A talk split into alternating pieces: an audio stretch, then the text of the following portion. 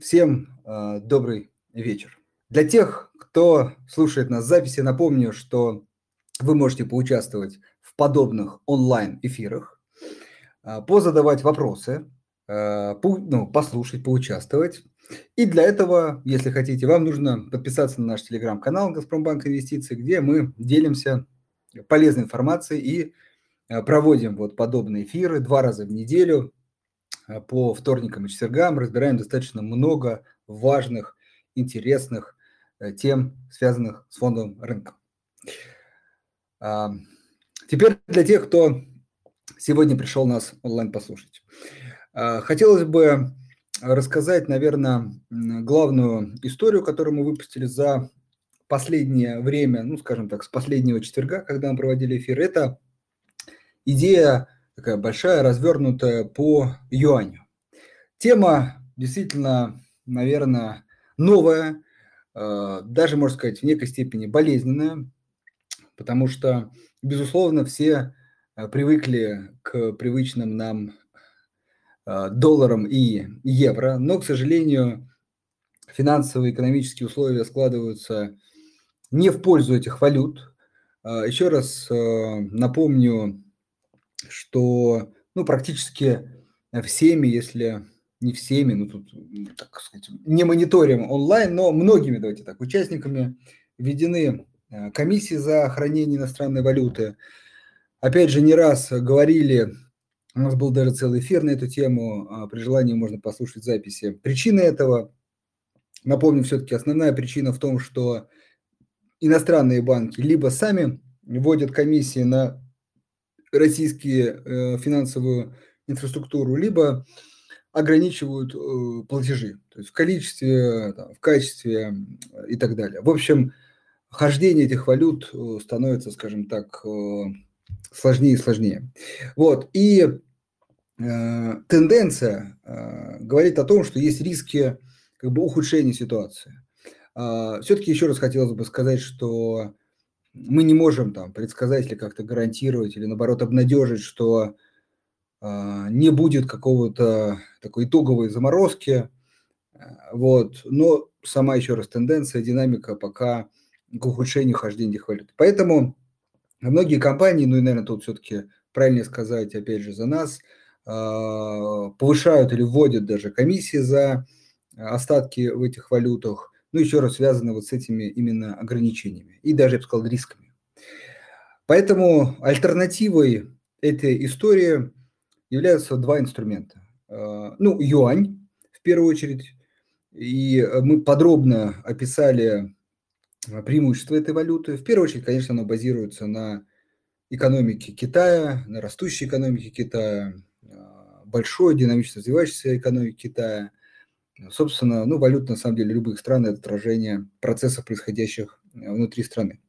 Это первое. А второе, э, мы даже заложили прогноз роста э, юаня. Ну, если вы внимательно почитаете или читали уже наш обзор, то все-таки это в первую очередь связано не с каким-то там, преимуществом юаня, например, к другим валютам, а именно с ставкой на то, что до конца года заработает бюджетное правило – импорт. Вышел такой большой обзор Центрального банка, где Центральный банк говорил о том, что импорт потихонечку, но а, восстанавливается, по крайней мере, в стоимостном выражении. Тут все-таки надо помнить о том, что импорт в большинстве случаев подорожал. Вот в штучном, как говорится, в натуральном выражении, может быть, ситуация э, все еще как бы сложная, но на динамику курса влияет именно стоимостное выражение. Оно восстанавливается. А, ну и, собственно, понижение ставок, которое в России идет достаточно стремительными темпами, а в, в мире, скорее, наоборот, э, растут ставки. И вот так называемый спред сужается, что тоже не в краткосрочке, но в такой среднесрочной перспективе тоже должно оказывать влияние. В общем, эти три фактора, э, по нашим, опять же, прогнозам, у нас, кстати, похвалим, что называется, сами себя – особенно хорошо в последнее время удается именно сказать, предсказание движения валют, начиная от того, что мы при цене выше 100 говорили, что будет ниже, а, говорили о том, что ниже 60, 50, ну, ближе к 50 это какой-то, ну, такой уровень, который достаточно уже ну, сильно влияет на экономику и начинают работать противоположные, то есть против рубля эффекты, пока это сказывается. Ну и напомню, к концу года наш прогноз все-таки выше 60 и даже скорее э, базовый выше 70. И вот на этом прогнозе, на этих факторах мы говорим о том, что и к юаню рубль не сильно, но ослаблет, ослабнет, и это тоже может быть э, как некой инвестиционной ставкой. Ну и второй, кстати, важный все-таки инструмент, не забывайте, это еврооблигации, особенно для тех, кто не хочет э, расставаться с долларом, например, США, или полностью не хочет оставаться. Напомню, что в первую очередь Минфин США начал платить, ой, господи, Минфин, Минфин, э, российский Минфин начал платить купоны в рублях. Э, эти облигации начали торговаться не только Минфина на московской бирже. Соответственно, вы можете покупать уже, там, ну, список пока очень ограниченный, но все-таки есть бумаги с лотом от 1000 долларов. А плюс этих бумаг в том, что вы как бы покупаете валютный актив, а доход получаете в рублях. А дальше уже будете решать, наверное, исходя из обстановки, что делать с этими рублями. Снова докупать долларов, юаней, а, может быть, оставлять в рубле, инвестировать какие-то рублевые активы. Это уже будет в будущем, но, по крайней мере, вы не будете нести эти издержки по хранению валюты. На самом деле вот два а, базовых э, варианта. Поэтому понятно, что, собственно, болезненность в том, что процесс идет не спеша, привычки сложно менять, но потихонечку могу сказать, что действительно люди э, перестраиваются. Кто-то, опять же, в сторону одного инструмента, кто-то в сторону другого. Вот, э, наверное, последние тенденции, даже не последние недели, наверное, последних несколько недель, просто как неким итогом этой истории является такой достаточно большой обзор. Если вам интересно, обязательно почитайте. Ну, пока я тут взял слово на 5 минут, надеюсь, все, кто хотел сегодня послушать, а, собрались. Поэтому я а, с удовольствием представлю сегодняшнего, а, сегодня нашего гостя. Это Александр Абрамов, профессор кафедры фондового рынка и рынка инвестиций НИУ Высшей школы экономики. Александр, добрый вечер. Да, здравствуйте. Меня слышно хорошо? Да, Александр, все а, хорошо. Замечательно. Давайте, Александр, начнем с такого простого вопроса. Меня заинтересовало. Раньше я не слышал, давно ли существует кафедра фонда рынка, рынка инвестиций Высшей школы экономики? А, ну, к сожалению, давно она не существует. А, формально моя должность звучит так, вот в вышке. Это профессор школы финансов э, э, НИУ ВШЭ. Ну, а основная все-таки моя профессия, я э, заведующий лабораторией анализа институтов и финансовых рынков в Ранхиксе. А, кафедр уже нету в вышке. В общем-то, это вот такая была реформа высшего образования, проведенная несколько лет назад. Понятно. Ну, просто я к тому, что Э, целая кафедра, которая изучает такой, скажем, ну все-таки в рамках экономики точный, э, точную сферу, как фондовый рынок, я просто не встречал, но мог э, пропустить. Хорошо, давайте перейдем к сегодняшней теме. Предлагаю начать с, вот мы заявили тут, возможный сценарий развития российского финансового рынка. Давайте вот прямо с этого и начнем, а дальше уже исходя из темы, Э, вначале я буду задавать вопросы, а потом слушатели. Угу. В общем, какие сценарии возможно развития российской экономики? Ну, я бы э, не стал выделять несколько сценариев, э, потому что слишком неопределенно многие э, вопросы в будущем. И если мы посмотрим сегодня на там, доклад, который недавно опубликовал Банк России, посвященный финансовому рынку и его перспективам, там тоже не выделяются разные сценарии. То есть, скорее, наверное, важно говорить сегодня о некоторых предположениях и направлениях того, куда куда двигается российский финансовый рынок. А, мне кажется, что вот а, во многих а, выступлениях сейчас такой преобладает немножко пессимистичный взгляд о том, что рынок больше становится похожим на такую иранскую модель достаточно закрытого, так сказать, рынка, где частный инвестор активно работает с внутренними, так сказать, финансовыми инструментами. Но мне кажется, все-таки это немножко преувеличение. Российский рынок все-таки все-таки не так сильно похож на иранский, и тенденция к тому, что в определенной мере сохранится его открытость внешним рынкам, пусть э, дружественных стран, но это, наверное, будет то, что отличать российский рынок от иранского. Кроме того, э, мне кажется, что э, все-таки вот иранское руководство, оно так было немножко более оптимистично, чем российское, а настроено на такие процессы, как приватизация, частные компании, поэтому, в общем-то, оно лично там курировало эти вопросы на биржах. Вот в России мы такое вряд ли, так сказать, дождемся то, мне кажется, какие-то вот эм, вещи можно сегодня услышать, э, если, например, читать доклад э, Банка России, вот то, как я воспринимаю э, этот документ про финансовое развитие. Ну, прежде всего, Банк России говорит о том, что он все-таки не будет идти на сильное послабление денежно-кредитной политики в угоду развития финансового рынка и в угоду развития там, банковского сектора, чтобы банковский сектор там, лучше кредитовал экономику.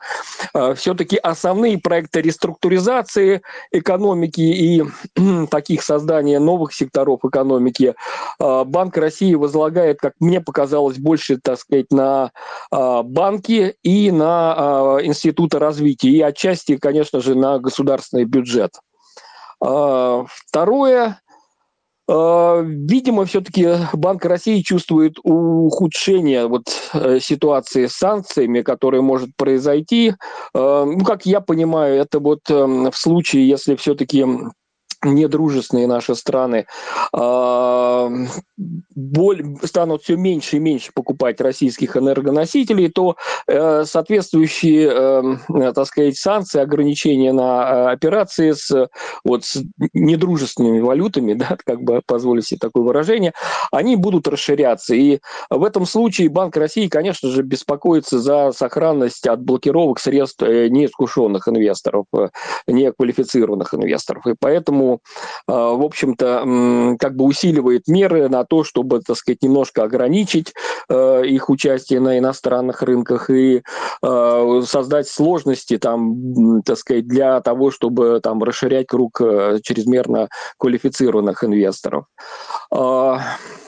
Также сбережения граждан, ну вот в отношении, э, так сказать, стратегии Банка России, они придерживаются очень осторожной, так сказать, позиции. Для них сбережения это в основном э, такие резервы в негосударственных пенсионных фондах э, и больше, в общем-то, ничего. Там нет ни слова ни об индивидуальных инвестиционных счетах, ни о обязательных пенсионных накоплениях, ни о каких-то альтернативных, так сказать, инструментах. Ну, просто очень такой осторожный подход. Э, и в части конкуренции, ну, на рынке там тоже в основном там экосистемы, платформы, ни слова ни о финтехе, ни слова о робоэдвайзерах и так далее. А, мне кажется, что вот э, развитие рынка будет идти все-таки все по э, нескольким разным направлениям. Э, прежде всего, ну, хорошо, что мы сохранили внутренний рынок акций и э, облигаций, да, и э, рынок акций у нас, правда, в общем-то, ну, если сегодняшние значения индекса Мосбиржи, они примерно такие же, как они были в начале марта. Uh, то есть все-таки рынок акций, мне кажется, будет по-разному будут акции, конечно же, вести, но все-таки он не будет иметь какого-то такого динамизма роста. Важно, наверное, будет постепенно э, развиваться рынок корпоративных облигаций. К сожалению, пока все-таки размещения в два-три раза там меньше, чем э, были э, до э, кризиса. Э, надеюсь, что восстановится э, постепенно как-то рынок э, ОФЗ. А, в части а, регулирования, ну, скорее всего, наверное, оно будет, так сказать, ужесточаться.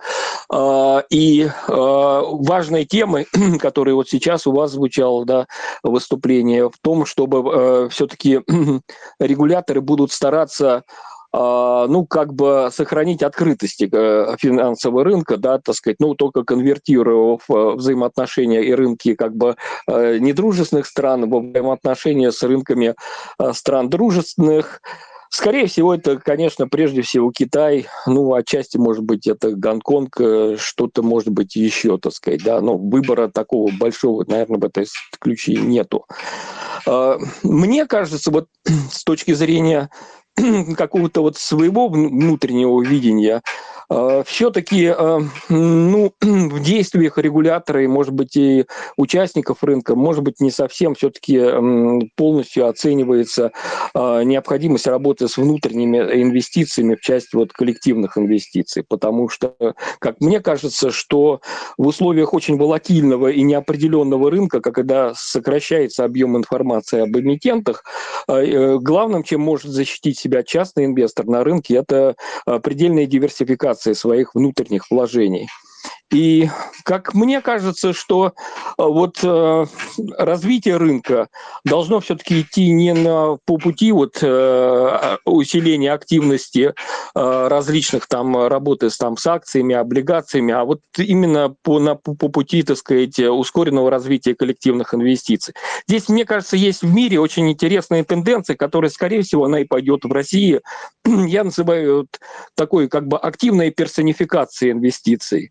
Э, суть заключается в том, что если мы хотим как-то поддерживать среднесрочные сбережения граждан, э, ну, я не уверен, что сейчас можно говорить о таких серьезных пенсионных планах и так далее, да, очень неопределенной ситуации, но среднесрочных сбережений, пусть там на индивидуальных инвестиционных счетах, то все-таки э, вот э, то, что мы видим во многих странах развивается, и при э, развитии аналогичных инструментов, индивидуальных инвестиционных счетов и корпоративных пенсионных планов с автоподпиской, это то, что как бы а, регуляторы делают так, чтобы фонды, которые покупаются на вот эти счета, были очень большими, э, использовали эффекты масштаба, так сказать, да, вот э, коллективные инвестиции. И то, чтобы у индивидуального инвестора был бы, ну, как бы право выбора, отбора из лучших фондов, так сказать, да, а, разных производителей. То есть в центре внимания многих бизнес-моделей становится вот как бы индивидуальный счет это, собственно говоря, его активное управление, это приносит основные комиссии финансовым посредникам. А, э, так сказать, чтобы оно было эффективно, э, регулятор старается, чтобы все-таки был хороший выбор из фондов там с крупным эффектом масштабом, прозрачных и так далее. Э, то есть вот многие, ну, не знаю, там услуги, которые оказывают там Morningstar и некоторые другие компании, они вот сейчас очень сильно ориентированы именно на такие сервисы. Э, вот это, мне кажется, не очень недооценивается оценивается, потому что, в принципе, что нас будет, мне кажется, ожидать в будущем, это э, все-таки сужение ликвидности рынка. Да? В два-три раза, если мы сейчас посмотрим на цифрах, э, рынок акций вторичный, там, рынок э, облигаций, так сказать, примерно сократился, трудно сказать, что эта э, ситуация изменится в будущем. И мне кажется, что, знаете, наступит все-таки некоторый момент, когда а, мы должны будем больше внимания э, смотреть на систему внутренних сбережений, а не пытаться вот, собственно, найти что-то за рубежом, какие-то вот альтернативы тому, что потеряли, потому что полных таких альтернатив мы не, не найдем. И одна из, э, вот мне кажется, идей это состоит в том, чтобы у нас внутренние инвестиции стали более интересными, эффективными и Э, и полезными для инвесторов. Вот я не знаю, я много говорю, так сказать, скажем, ну почему, например, на российском рынке нету простых робо-эдвайзеров, да, которые э, предлагают формировать индивидуальные портфели э, из э, ETF разных э, компаний. Вот только-только вчера э, Wall Street Journal написал статью, как вот отбирать себе, э, так сказать, вот такого робо-эдвайзера. Это очень интересно. Это как раз услуга для людей, обладающих там 5-10 э, тысяч долларов, так сказать, ну, может быть, даже поменьше, так сказать, да. Э, услуга, которая очень эффективна и интересна. Ну, вот э, все-таки этого у нас пока, мне кажется, нету. И э, первые вот какие-то опыты с робо-адвайзерами, они скорее ориентированы на внутренние такие системы продаж, на э, продажу своих продуктов. То есть вот мне кажется, что если такое коротенько резюмировать э, все, что как бы я говорю в данном случае, мне все-таки кажется, что э, во многом будущее вот фондового рынка состоит в том, чтобы усиливать эффективность внутренних сбережений, а, возможности частных инвесторов формировать индивидуальные портфели из разных лучших фондов, так сказать, и на основе этого получать, а, так сказать, эффективный результат. И, наверное, еще один момент, а, последний, так, такой для выступления, а, я бы отметил бы такой, знаете, вот мы сейчас а, у себя в лаборатории анализировали опыт системы пенсионных накоплений в НПФ за прошедшие 20 лет. Ну, то есть нам хотелось, в общем-то, сказать, вот получился этот эксперимент, который в 2004 году начался по управлению пенсионными накоплениями или нет, что было плохо, что было хорошо. Ну, вы знаете, самое Э, сильное такое впечатление, так сказать, от того, что мы, в общем-то, э, узнали, проанализировали, заключается в том, что вот сейчас э, немножко, конечно, может быть, рано говорить о серьезных пенсионных программах, но все-таки в будущем они, они, они не будут оставаться. Люди ведь имеют сейчас дополнительные деньги, да, которые освобождаются из там, рынка облигаций, кэш все-таки есть у людей. И э, потребность в жизненных сбережениях, так сказать, конечно же, тоже есть. Так вот, если человек сберегает себе на долгую пенсию своими собственными э, руками, мне кажется, что главный фактор это срок инвестирования.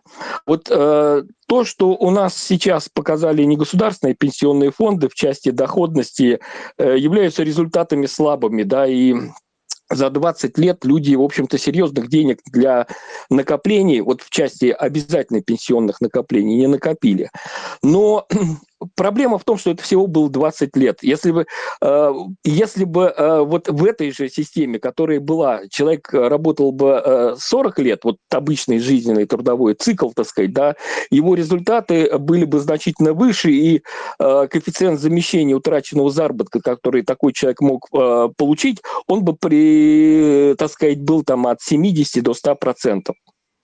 А, то есть вот э, мне кажется, к чему я это все говорю? К тому, что даже сейчас сложно, конечно же, несколько делать такие накопления, но все-таки нужно иметь в виду, что несмотря на текущую ситуацию, лучшее лекарство – время. Если человек очень осторожно и постепенно себе копит на пенсию, даже вот несмотря на текущую вот ситуацию э, на рынках, так сказать, что если он ориентируется на горизонт там больше 20 лет, 30, там 35 лет, так сказать, да, то, скорее всего, он достигнет своих целей. Вот спасибо за молчание. Да, Алло? хорошо, да. А, ну, просто достаточно много очень интересных тем вы затронули. Ну, давайте, может быть, чуть-чуть по порядку. Давайте, а, да, финализируем. Смотрите, то есть, в общем, вы считаете, что будущего фондового рынка, в том числе и российского, именно за э, таком, таком индивидуальный портфель из э, фондов индексного скорее инвестирования. То есть не точная выбор каких-то историй, а вот фонды, но при этом они все равно индивидуальны. То есть человек э, каких-то фондов добавляет меньше, каких-то больше, или, опять же, какой-то робоэдвайзер ему помогает это делать. Правильно ли я понял мысль? Э, ну, в целом, да, я не противник прямых инвестиций э, и каких-то рестрикций, да, но мне кажется, что вот таким стержнем э, новой системы сбережения могла бы быть вот такая, так сказать, активность. Ну, примерно, я не знаю, модель Betterment, Wealthfront, Acorns, там, других, так сказать, таких вот классических, так сказать, финансовых посредников. Но нужно учитывать и, конечно, негативный опыт, вот, я не знаю, там, Робин Гуда, да, так сказать. А вот попытка сделать счастливыми 20 миллионов э, граждан э, просто за счет э, активной торговли с криптовалютами, там, опционами и акциями, в общем-то, ни к чему не привела, да. Вот это, ну, не совсем все фатально, конечно, может быть, что-то и потом улучшится, но в данном случае мне кажется, что я бы так, знаете, вот эм, очень образно эту проблему сформулировал Беттерман лучше, чем э, Робин Гуд, да, так сказать. И мне хотелось бы, чтобы на российском рынке вот э, меньше следовали бы моделям э, Робин Гуд, а больше моделям э, Беттерман. Хорошо. А, следующий вопрос, ну, с одной стороны, может быть, это специфика российского рынка, я имею в виду индивидуальный инвестиционный счет, но я знаю, что подобные просто названия другие счета есть, безусловно, и в других странах.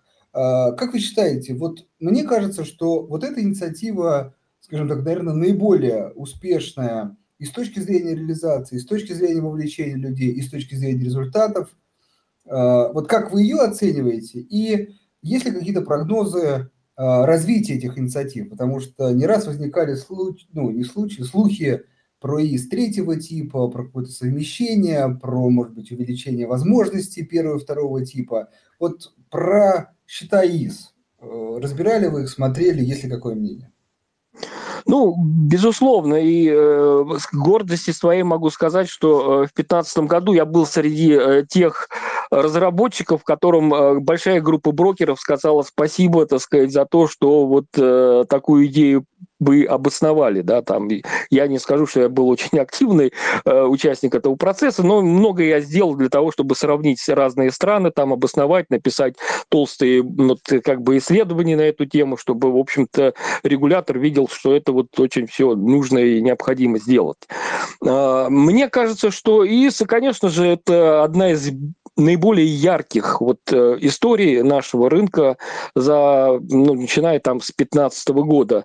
Не скажу, что они идеальны, да, вот э, на самом деле, так сказать, их очень сложно сравнить. Вот идеальный индивидуальный пенсионный счет, в моем понимании, это Individual Retirement Account, ИРА и в Соединенных Штатах, да, ну, нельзя там все перенести на нашу почву и так далее, ну вот идеально вот работает там, потому что он более длинный, да, так сказать, э, более длинными накоплениями. Но тем не Александр, менее... а можете все-таки, вот, ну интересно, а в чем там отличие какие-то принципиальные? То есть, например, нельзя дольше продавать, нельзя снимать. В чем там вот такие важные ну, отличия? Ну, знаете, отличие главное, пожалуй, в том, что ИИС вы не можете в течение 10 лет снять средства с него, с этого счета. Если снимаете, то платите штраф. Э, там 10 или больше там процентов от суммы вложений. То есть это такая вот, э, ну, засада, да, то есть если вы там открыли счет, так сказать, то э, извольте э, в общем-то, так сказать, э, долго там деньги хранить, не вот эти вот трехлетние, так сказать, э, так сказать, бумаги. Ну и плюс, если так говорить ИИС, это уже менее важно, так сказать, да, все-таки ИИСы помогли в Соединенных Штатах Америки очень сильно изменить отрасль, да, так сказать. Все же, когда создавали ИИС, думали, что это будет какая-то такая дополнительная опция к счетам типа 401 1К, да, так сказать, корпоративной пенсии. А это стало самым э, крупным э, инструментом пенсионных накоплений в США. Ну, просто мне кажется, ИИС э, во многом способствовали развитию вот индустрии взаимных фондов, ETF потом, так сказать, потому что, в общем-то, так сказать, ну, там 60-70% активов на ИИС заложены прежде всего в коллективные инвестиции. Это не прямые инвестиции. Но это менее значимый. Более значимый это вот десятилетний срок э, заморозки этих средств, так сказать. Я понимаю, что в России на самом деле замораживать 10, срез, 10 э, лет был бы, наверное, неразумный, поэтому по-своему брокеры были правы, так сказать, когда сказали, что не надо вот нам десятилетний, так сказать, у нас э, должно быть более короткое все-таки время, так сказать, да, для материализации финансового, так сказать, результата.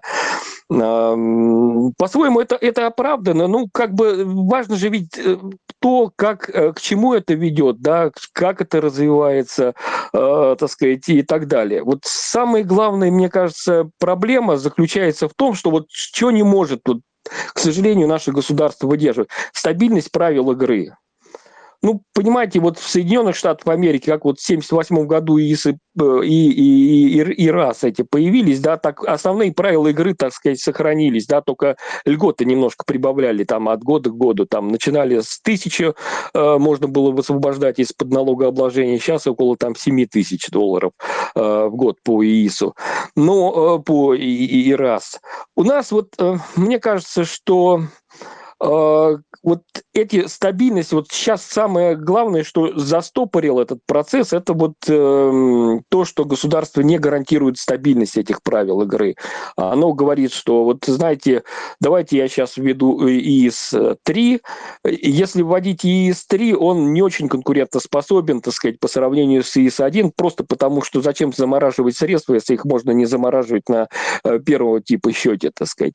Поэтому э, начинается вот э, вот всякая вот такая вот э, э, такая неопределенность, да, и как я ну, понимаю сейчас все ее, как бы, так сказать, сказали, что, ну, мы потерпим, да, давайте мы сейчас не будем об этом говорить, так сказать, да, но э, вопрос остался, да, мы видели, видим, что сейчас практически вот с момента э, там февраля, марта э, количество ИСов практически не растет в общем-то, не растет из-за неопределенности. Мне кажется, это печально немножко. Хорошо, но все-таки, э, хоть вы и сказали про неопределенность, но кажется, что базовые это принципы сохраняются. Вот. Безусловно, в какой-то момент, я помню, год, наверное, назад, может быть, чуть больше, опять же, конечно, муссировали слухи вот по поводу того, что их смогут отменить. Вот, но мне кажется, это просто был такой инфошум, который закончился. Вот все-таки сейчас внутри, может быть, э, индустрии, внутри, вот, коль вы как раз стояли у истоков э, текущего ИИСа, что-то обсуждается, какие-то нововведения, э, изменения ИИС, или пока, ну, скажем так, не до этого, пока более, так сказать, важные насущные проблемы есть на рынке? Ну, мне кажется, что вяло текущее обсуждение, что лучше ИИС-1 или ИИС-3, э, это все остается, хотя э, надо сказать спасибо регулятору в том, что он сейчас не форсирует, э, наверное, решение этих проблем. Но мне кажется, вот с чем, в принципе, столкнулся регулятор и до, до этого текущего кризиса, да и сейчас, так сказать, с этим же он будет сталкиваться. Проблема ведь в чем заключается? Количество участников ИИСов 5 5,6 э, миллиона. И то, на самом деле, наверное, э, активы распределены очень неравномерно. Проблема, наверное, российского финансового рынка заключается в том, что у нас, э, ну, поскольку, заморожены обязательные пенсионные накопления, за эти годы так и не появилось нормальной корпоративной пенсии с широким охватом работающих. Вот это сейчас то, за что борются страны во всем мире. Там от Ирландии, я не знаю, Эстония, Турция, Польша, США, Австралия, Германия и так далее. Да? Это э, нужно, э, чтобы фондовый рынок развивался успешно, нужно иметь э, корпоративные пенсионные планы, которые бы охватывали там 75-90% работающего населения. Вот если такой план есть, как, скажем, ну, не знаю, там хотя бы 401k э, в США, или это как, как, как э, superannuation э, в Австралии, или в других странах, да, так сказать, примерно аналогичные вещи, тогда фондовый рынок будет хорошо расти за счет внутренних ресурсов. И у людей будет основной стимул работать на рынке – это делать долгосрочные сбережения. И вот проблема, мне кажется, наша заключается в том, э, у нас ничего не получается с корпоративной пенсией. Это не связано с, там, с э, регулятором и так далее. Ну, просто это скорее конфликт такой вот в исполнительной власти, где есть социальный сектор, экономический сектор. И вы помните, да, вот э, то ГПП, ну, то, то индивидуальный пенсионный капитал предлагался, то гарантированные пенсионные планы, э, так сказать. Потом, э, ну, я так понимаю, неким компромиссом стали и, и третьи. А, вот э, все равно это все не идет, да, вот э, это главное, что не удается решить, так сказать, да, вот э, сделать пенсионные планы с охватом 75% э, работающего населения. И тогда фондовый рынок будет расти за счет своего внутреннего ресурса, так сказать, да, вот это обычный путь, через который идут и развитые, и развивающиеся страны, и из развивающихся стран очень с большими мучениями сейчас эту проблему пытаются решить, там, не знаю, Турция, Эстония, Польша, вся восточная и центральная Европа, там латиноамериканские страны, я уж не говорю о странах развитых. Поэтому вот здесь пока у нас не будет ясности, да, вот в этой корпоративной пенсии, ну, всегда будут какие-то вот риски того, что вот ИИС кого-то как-то из регуляторов будет не устраивать, так сказать, да, потому что он слишком много там, так сказать, дает льгот очень узкой группе людей, вот если так вот суть говорить просто. Хорошо. Эм, так, у нас достаточно много вопросов. Э, вот, я, э, так сказать, предлагаю к ним перейти. Да, конечно. Да, и, соответственно, поговорим, исходя из того, что спрашивают наши слушатели. Так, э, Максим, наш, наверное, один из самых частных, частых, не пропускающих, мне кажется, практически каждый эфир участников, поэтому Начнем э, с его вопроса. А, при сохранении э, статуса КВО и повышении расходов бюджета, как вы видите развитие рынка голубых фишек? Недружественных, ну это первый вопрос, и второй, видимо, недружественных по отношению к миноритариям, это такая тоже субъективная оценка, но все-таки. В общем, как расходы бюджета могут, давайте я чуть э, обобщу вопрос, повлиять на рынок, но, наверное, тут имеется в виду, не будет ли соблазна государства изымать деньги за счет доходов компании. Ну, мне кажется, государство сейчас ведет себя довольно либерально, ведь ОФЗ не размещаются, и все деньги, которые из фондового рынка освобождаются, в общем-то, остаются как бы у частных инвесторов для других проектов. А, мне кажется, все-таки проблема такая может быть. Конечно, может быть, э, вдруг э, Минфину захочется размещать очень большие объемы УФЗ, так сказать, и это будет отнимать деньги. Но э, проблема голубых фишек, мне кажется, напрямую все-таки с бюджетом как таковым не связана. Проблема голубых фишек, конечно же, связана... Ну, мы должны просто понимать их перспективы и ясную идею их экономического экономического роста, вот роста бизнеса, так сказать, да, голубых фишек, да, вот это то, что, э, ну, наверное, самое сложное, да, понятно, что не будет спроса со стороны недружественных стран, э, от дружественных стран спрос будет умеренный, но вот э, как бы должна быть идея роста. Э, удастся э, как бы э, что-то вот здесь сделать позитивное, но мне кажется, э, путь это в том, что вот э, Центральный банк провозглашает вот эту реструктуризацию стабилизацию экономики, обещает поддерживать банки там и диверсифицировать нормативы, так сказать, в зависимости от кредитования тех или иных компаний по соответствующих или несоответствующих критериям. Но идея заключается в том, что, как мне кажется, вот э, на этой волне реструктуризации на рынок могло бы прийти нов, много новых компаний. Вот из IT-сектора, из совершенно других секторов, так сказать, да, э, которые вот, собственно, готовы привлекать деньги, так сказать, с рынка, вот эти свободные денежные средства. А, эту задачу не удавалось пока решить вот предстоящий год, предыдущие годы, не будем там обсуждать почему, но вот э, мне кажется, это одна из идей роста, да, так сказать, вот реструктуризация, поддерживаемая, так сказать, государством. Ну, я не знаю, в качестве примера можно привести вот э, э, старт, вот сектор на китайских э, шанхайской фондовой бирже, да, который курирует там лично Си Цзипин, там вот выстраиваются в гигантские очереди компании из области там а, искусственного интеллекта, генной инженерии и прочее, прочее, прочее, а государственные крупные суверенные фонды а, вот помогают, так сказать, как бы спросу на эти акции а, на вот этой вот э, ну, в этом сегменте, так сказать, биржевой торговли. Нечто подобное может быть, так сказать, вот э, может произойти, так сказать, у нас, если все-таки э, как бы регулярно регуляторы будут играть более активную роль, так сказать, да, в поддержке, так сказать, этого бизнеса.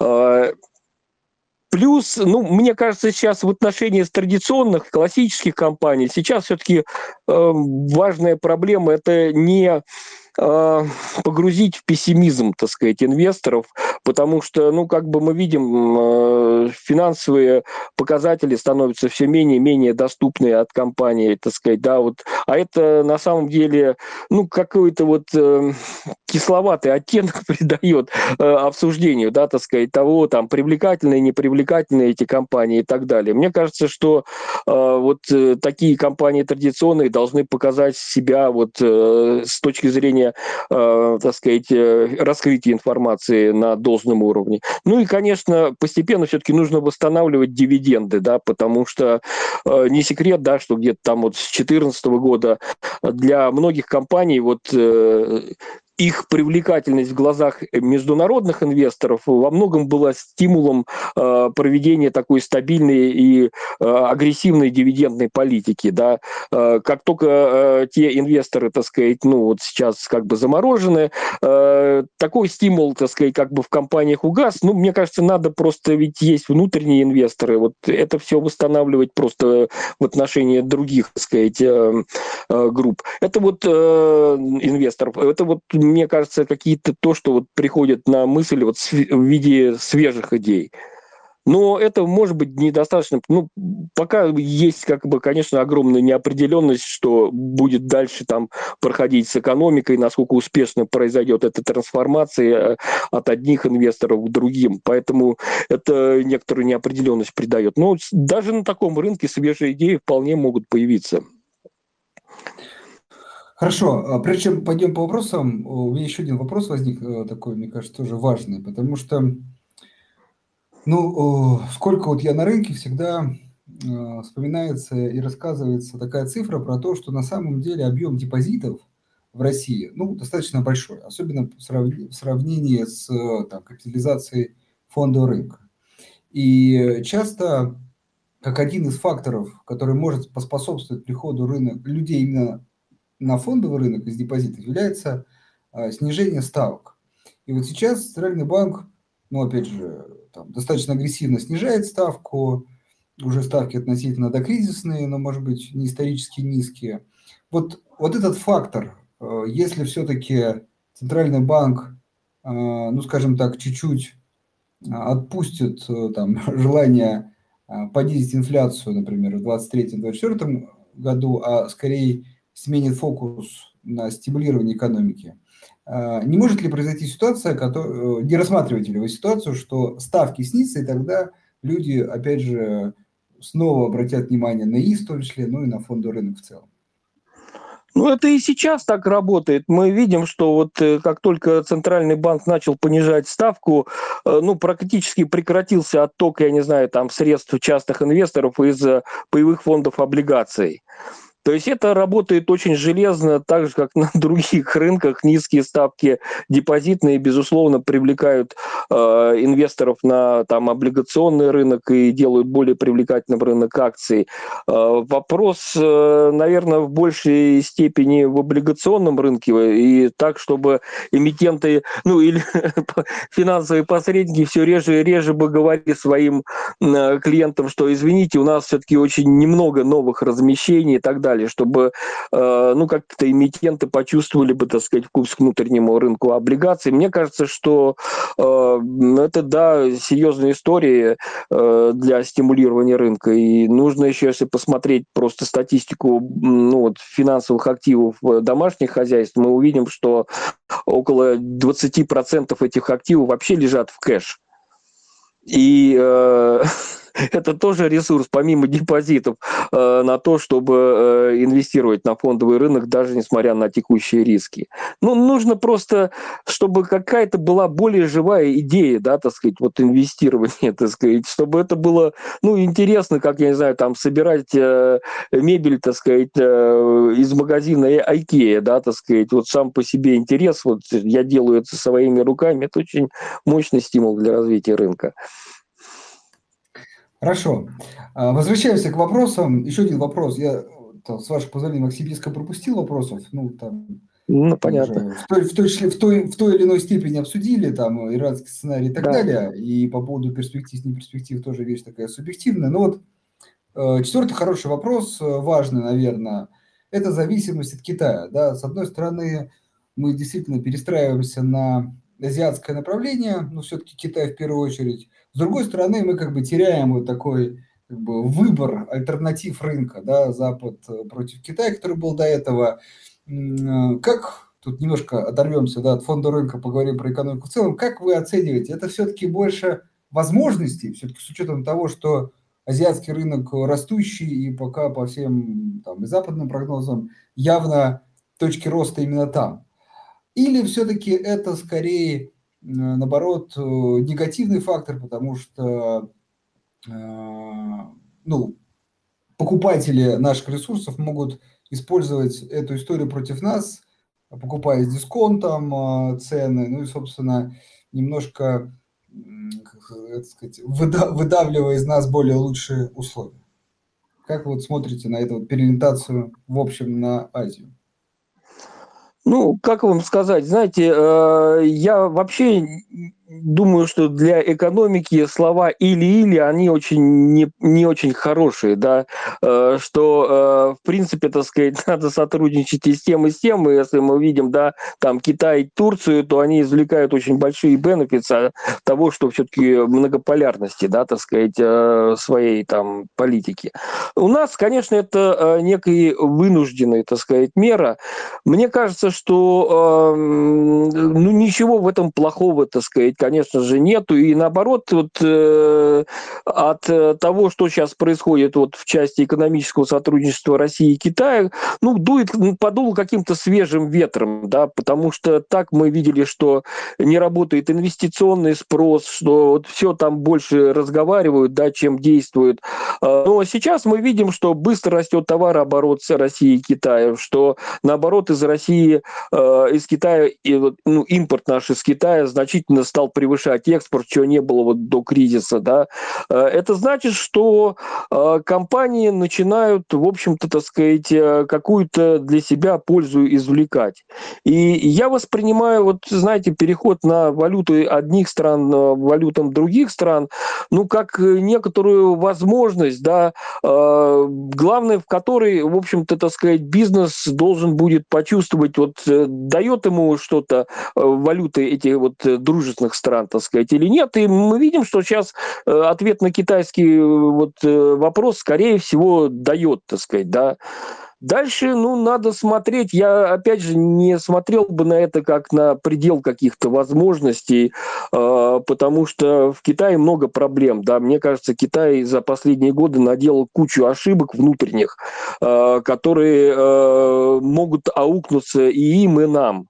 Э, это и, э, мне кажется, все-таки конфликт с Соединенными Штатами в части торговых отношений. Это не только история Соединенных Штатов Америки, но это история и Китая, почему, э, в общем-то, Китай не пошел на многие там договоренности. Это и устойчивость финансового сектора, и ну, масса других, так сказать, да, вопросов. И, в принципе, мне кажется, Китай становится таким обычным государством, так сказать, да, который подвержен, так сказать, рисками. Это сегодня уже не в моем представлении не какая-то такая идеальная страна, которая не делает ошибок. Нет, Китай делает, к сожалению, очень много ошибок, так сказать, и э, за ошибки всегда придется платить, так сказать, да, и э, ну, как бы здесь ничего, просто Китай становится открытый и понятнее для всех, так сказать. Но сегодня, мне кажется, это хорошее направление и э, хороший вот образ того, как могли бы строиться взаимоотношения наши там и с другими странами, там с Индией, э, с Бразилией, э, Э, и так далее. Э, это частичная компенсация. Конечно, это частичная компенсация, но, по крайней мере, это реальное позитивное движение, так сказать, и, э, ну, вдруг оно будет лучше, чем то, что мы имели, так сказать, до этого всего, так сказать, кто знает. Хорошо. А, давайте вот как раз чуть-чуть, если можно, еще один вопросик про Китай. Вы затронули достаточно интересную тему.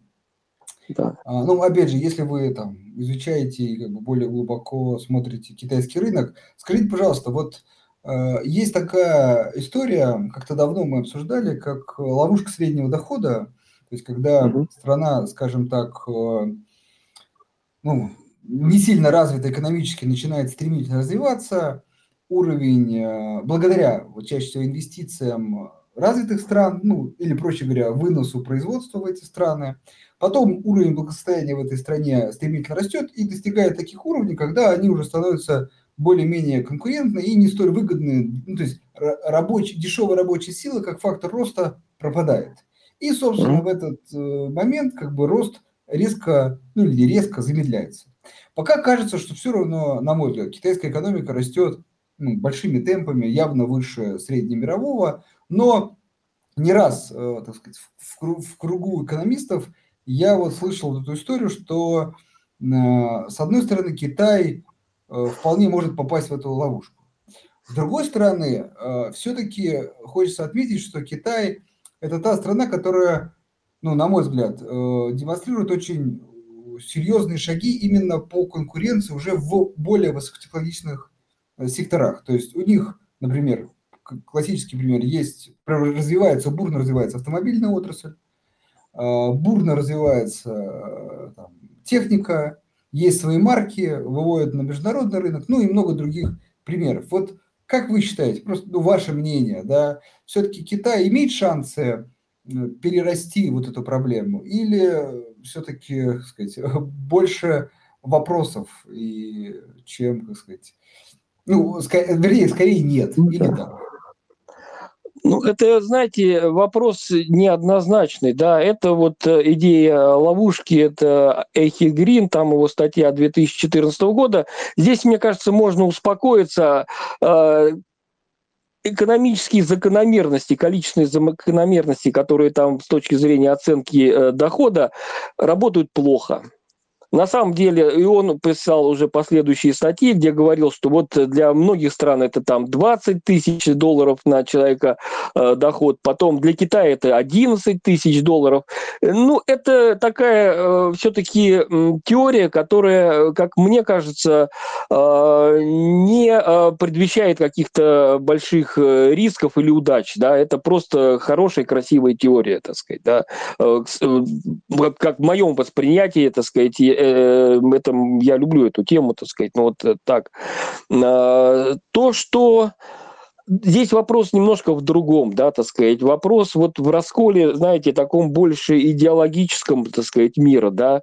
Вот э, я верю, знаете, вот более традиционные, так сказать, ценности, да, в том, что рыночная экономика на определенном этапе, э, вот страны с таким относительно авторитарным э, режимом э, приводят к страны более состоятельные и демократические. Вот это путь, который проделали самые, ну, две страны, так сказать, Тайвань и Южная Корея, там, 60-х годов за 50 лет. Вот это вот такой путь, Э, они и ловушку эту преодолели, и преодолели во многом благодаря э, ставке на рыночную экономику.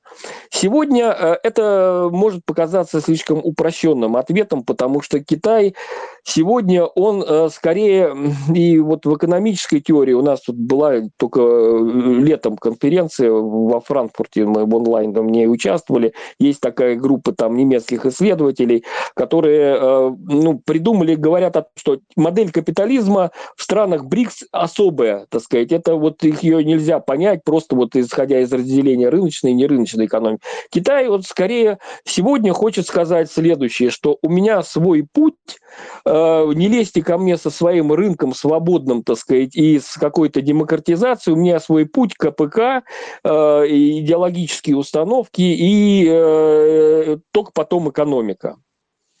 И вот э, Вопрос заключается в том, что э, можно в это поверить или нет. Я в это не верю.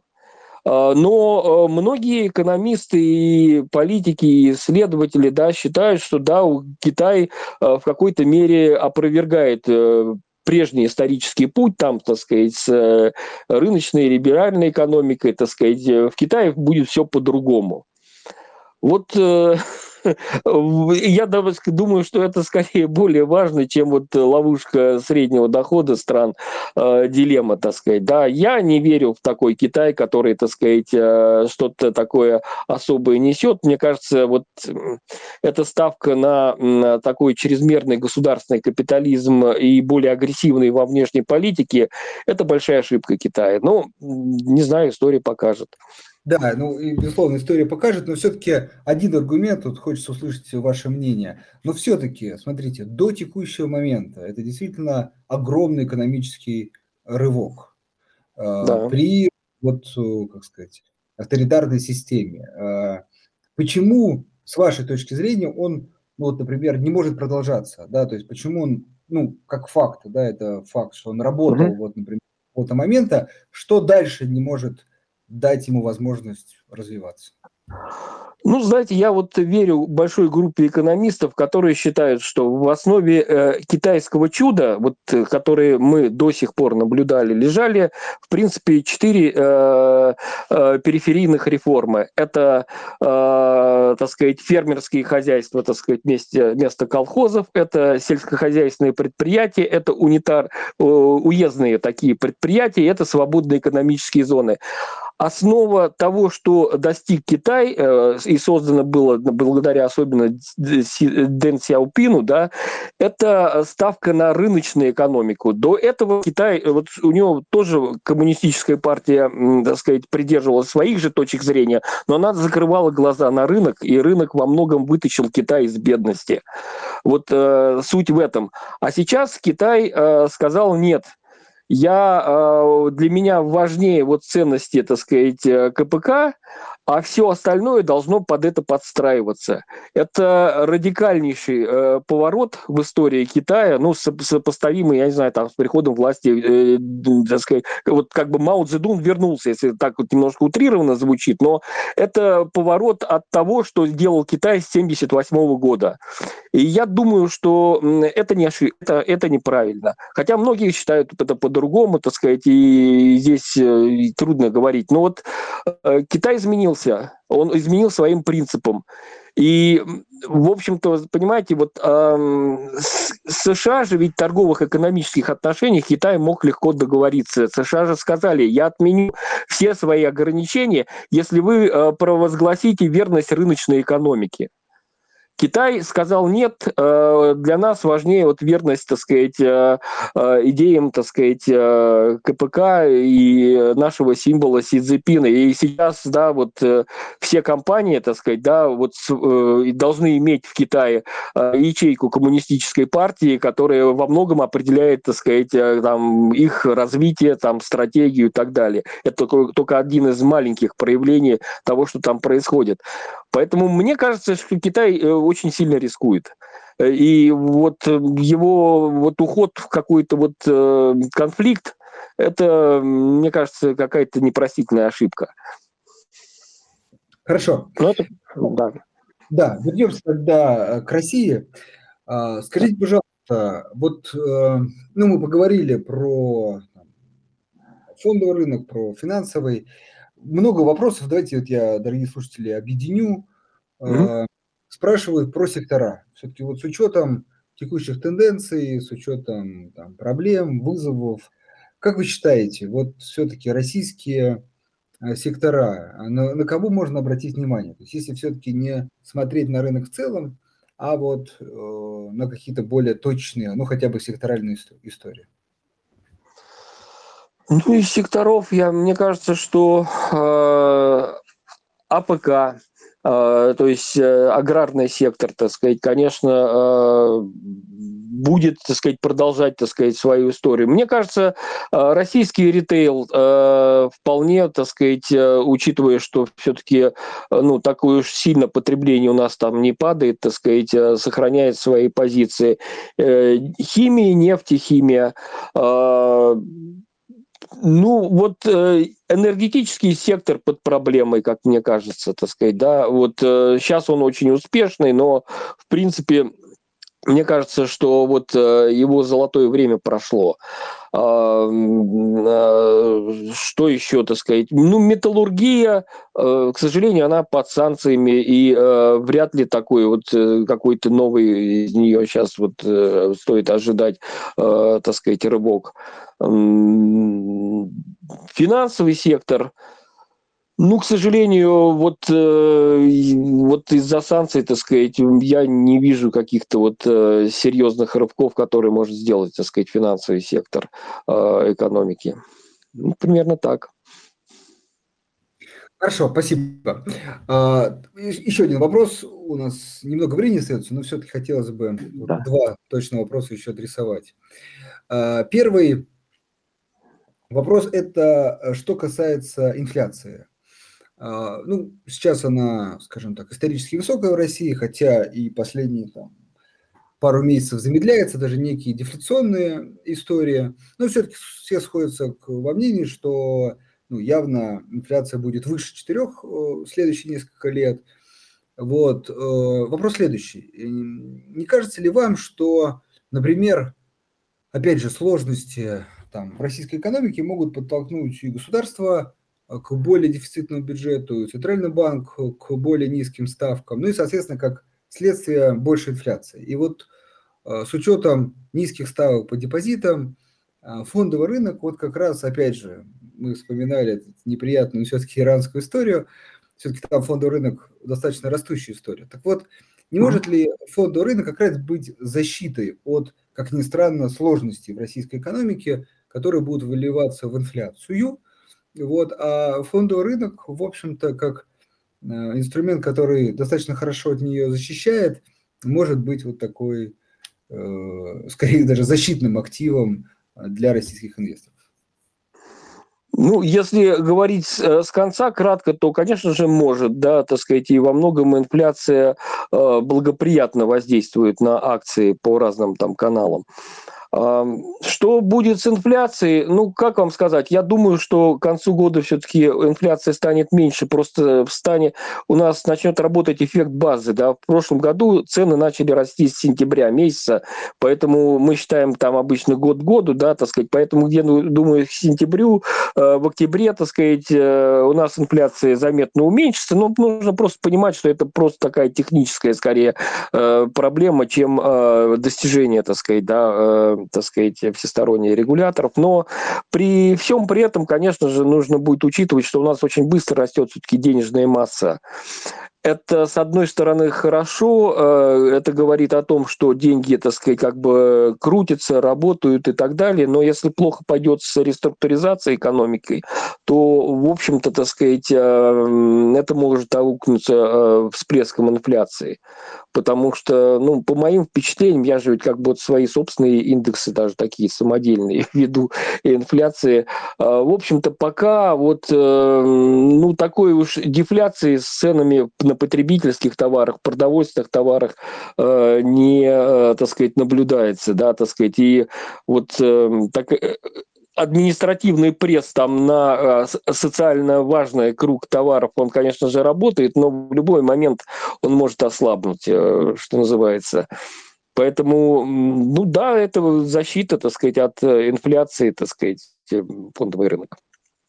Да, я все-таки думаю такой более среднесрочной, долгосрочной перспективе. Ну и последний вопрос. Не раз мы эту тему поднимали, не могу не задать вопрос. Это цифровые валюты, ну, там, в первую очередь, может быть, в России цифровой рубль, да и не только к России относится. А, ваше мнение, это как-то что-то кардинально перестраивает в финансовой системе? Или это как бы третья, скажем так, разновидность денег, которая, ну, как бы в точных историях что-то меняет, но глобально не надо этого бояться, пугаться. В общем, это те же самые деньги и кардинально ничего не меняет. Ну, если говорить в целом о криптовалютах, я, конечно, не работаю с криптовалютами, но, вы знаете, я и в частные криптовалюты верю, э, в большие, серьезные. И вот это снижение, которое мы наблюдаем сейчас, это не конец криптовалютам. У частных криптовалют большое и великое будущее, на мой взгляд, так сказать, как у человека очень консервативного в инвестициях. Просто я вижу, что э, этими вопросами занимаются очень репутационные компании. BlackRock, Fidelity, Charles Schwab э, и так далее. И это говорит о том, что криптовалюта – это новый актив, да, и как бы мы э, сейчас не видели его поведения. В части криптоденег, Э, ну, как бы я, не, я надеюсь, что не будет никаких плохих, так сказать, э, результатов от их введения. Э, хотя, конечно, наш как бы карман начнет просвечиваться, так сказать, для разного рода ведомств. Это не очень хорошо. Но я надеюсь, что все-таки какой-то катастрофы не приведет. Но лишь бы это, знаете, вот я недавно был в Санкт-Петербурге, да, вот у них там замечательный есть музей денег, памятник э, вот Кронштадтской крепости. Э, вот советую всем посмотреть. Э, изумительный музей. И там, знаете, вот это вот часто много информации вот этой денежной реформе 47 года. Знаете, лишь бы не были какие-то рестрикции вот встроенные в систему перехода на крипторубль. Э, потому что ну, наше государство вот часто вот в таких вещах любит какие-то дополнительные эксперименты устраивать над людьми. Ну а в целом, э, я думаю, мы могли бы спокойно пережить и вообще не вводить э, крипторубль. Но если он все-таки будет введен, я в этом ничего страшного не вижу. Хорошо. Александр, вам большое спасибо да. за такой подробный разговор. При этом как сказать, поговорили про российский рынок и действительно вполне интересно коснулись и э, китайскую экономику. В общем, э, посмотрим. Э, надеемся все-таки, что российский рынок, ну, скажем, нащупает дно и начнет восстанавливаться. И, в общем, доверие инвесторов часто все-таки зависит в том числе от котировок – ну и ИИС, э, я думаю, все-таки будет э, способствовать э, возврату клиентов, увеличению счетов. Ну и, в общем, мы увидим там, растущий, снова растущий российский рынок.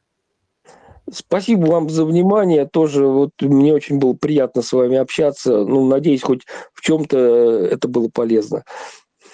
Да, безусловно. Спасибо, дорогие слушатели. Всем хорошего вечера. До свидания.